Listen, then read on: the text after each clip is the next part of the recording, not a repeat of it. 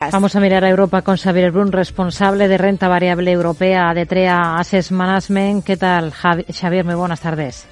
Hola, muy buenas tardes. Bueno, nos quedan pocas jornadas del ejercicio y ya estamos ya metidos de pleno en la Navidad. Un poco lo marcan ese sorteo de la, de la lotería que hemos vivido hoy en España. No sé si le ha tocado. No, la verdad es que... O es el Día de la Salud, ¿no? bueno, hoy es el Día para, de la Salud para quienes no nos ha tocado. Em, como gestor, toca ir ya haciendo balance, quedan pocas jornadas de, de, este ejercicio. ¿En qué lugar del ranking de años más complicados, si hubiese un ranking de este tipo, situaría a este 2022, del que apenas pues tenemos eh, cinco jornadas hábiles, ¿no? Una semana. La verdad es que pregunta compleja, ¿no? yo llevo desde, el 2000 en el mundo de la, gestión y realmente este año ha sido, podríamos decir que uno de los tres más complejos, si los juntamos con el 2008-2009, ¿no? Para poner, y, el 2020 la parte del COVID. Por una razón, porque habían compañías que caían sin sentido, por el mero hecho de que eh, se movían al son de la, de la Reserva Federal, ¿no? Ha sido un año que se ha movido mucho por la macroeconomía y poco por los fundamentales. Así, al final todo se movía y todo se movía en bloque. Compañías eh, growth las ponían todo el tipo allí. Y el resultado es que ha habido solo dos sectores que lo que han pagado este año, que han sido materiales y financiero. Y el resto ha subido o bajado al ritmo de lo que decía la Reserva Federal pero pienso que hay compañías que han subido los beneficios este año ah, gracias a su ventaja competitiva y han sido castigadas. Y estas compañías creo que serían las que deberíamos tener en cartera. Seguro que ha habido sorpresas positivas. ¿Qué es lo que más le ha llamado la atención que no esperaba de, de su comportamiento? ¿no? ¿Alguna compañía, algún valor europeo este año que lo ha hecho mejor de lo que pensaba? Pues mira, un poco al hilo de lo que comentamos antes de, los bloques, pues al final hay bloques, vamos a decir, de compañías de mucha calidad, entre las cuales está Bayersdorf, la fabricante de Nivea, la alemana. Al final inició el año con un PER de 31 y esto podríamos decir que es una compañía de calidad, con una visibilidad muy buena en negocios, del negocio, de tal forma que si suben los tipos de interés, la cotización debería bajar como otras de calidad que lo han hecho. Pues bien, ha subido un 20%. Gracias en parte a qué? A la subida del 20% de sus beneficios. Ah, y hoy día está cotizando más o menos un PER de 28. Pero bueno, esto es el mínimo común denominador de muchas compañías de calidad. Otra, por ejemplo, Vedalia, la que hace eh, las, botellas de, vidrio, ¿no? que se usa el gas para alimentar la energía que, utiliza para hacer el, el, vidrio, pues bien, ha subido un 4%. ¿Gracias a qué? Pues gracias a las medidas de cobertura que llevó pues hace prácticamente dos años. Hmm. ¿Y qué, cuál elegiría entre las decepciones que me imagino que ha habido muchas? Decepciones unas cuantas y lamentablemente hemos tenido compañías que, no lo han hecho muy bien este año, pero también compañías que lo han hecho mal.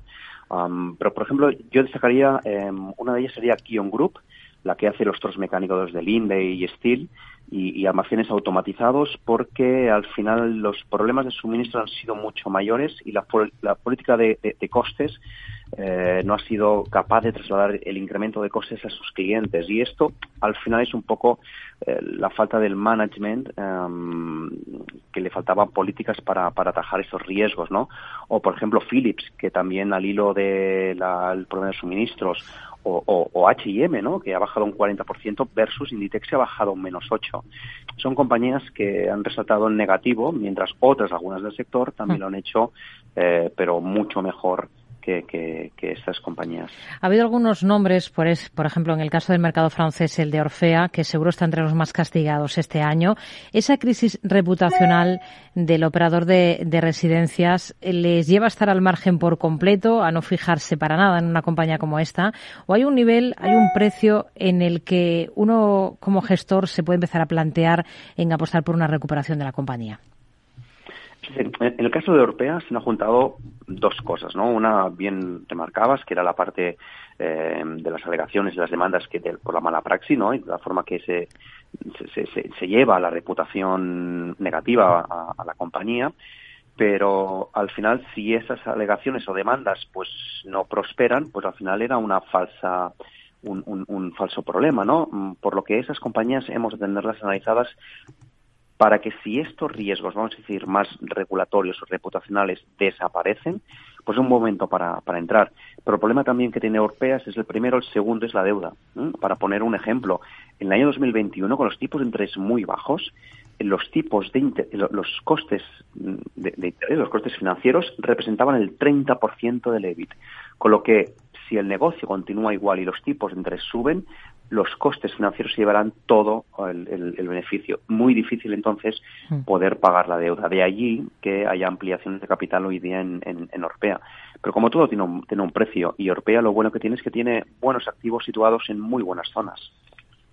Total Energies es de lo poco que escapa ahora mismo de los números rojos dentro del selectivo francés, eh, como también es de lo poco que escapa de las caídas Repsol aquí en, en España. Em, para Dentro de este sector, del sector petrolero, ahora mismo en Europa, ¿cuál sería su opción preferida? Pues hay unas cuantas. A nosotros nos gusta mucho aquellas compañías que eh, tienen principalmente exploración y producción, es decir, toda la parte más de upstream, que es la que eh, pincha el pozo y saca el petróleo y vende el petróleo. En cambio, compañías como por ejemplo Repsol, Total, o, o, British Petroleum, que al final lo que hacen es un poco la integración.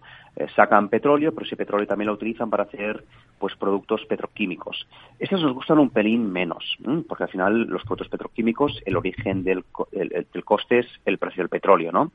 Eh, pero bueno, em, salvando que nos gusta menos Total, Shell o a nosotros nos gusta IPCO, por ejemplo, que tiene unos muy buenos eh, yacimientos en Canadá, Aker BP, con unos yacimientos excelentes eh, ahí en, el, en, el, en, el, en Noruega, ¿no? Noca es buenísima.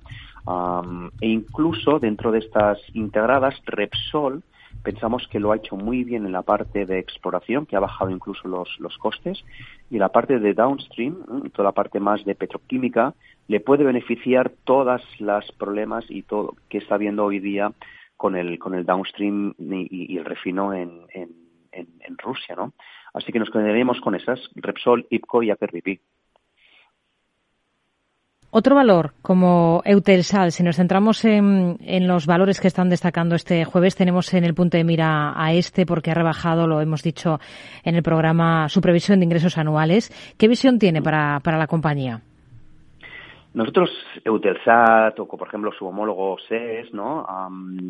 que hacen satélites eh, geoestacionarios a, a, a bueno, 36.000 kilómetros de la, de la Tierra, pues al final estos satélites, nosotros el negocio lo vemos como aquella rana que está en, un, en una olla eh, caliente y se da cuenta que ha subido demasiado la temperatura cuando es demasiado tarde. Me explico. Son sectores donde em, su negocio principalmente se nutre de la televisión en directo, cosa que va en declive. Además, sus costes son elevadísimos. Lanzar un satélite al espacio cuesta 250 millones de sus características, pero en cambio ahora hay nanosatélites que, no, que son geoestacionarios, o sea, con, con un, una latitud muchísimo menor, ah, que cuestan prácticamente como la mitad o una cuarta parte.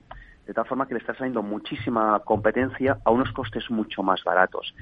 Si no hace nada, pues al final lo que podríamos ver es que se van eh, reduciendo sus, sus beneficios a futuro. Y esto es lo que estamos viendo pues estos últimos trimestres, estos últimos años en Eutelsat. Y la noticia de hoy es, es una más de su negocio que parece que está en, en, declive, ¿no?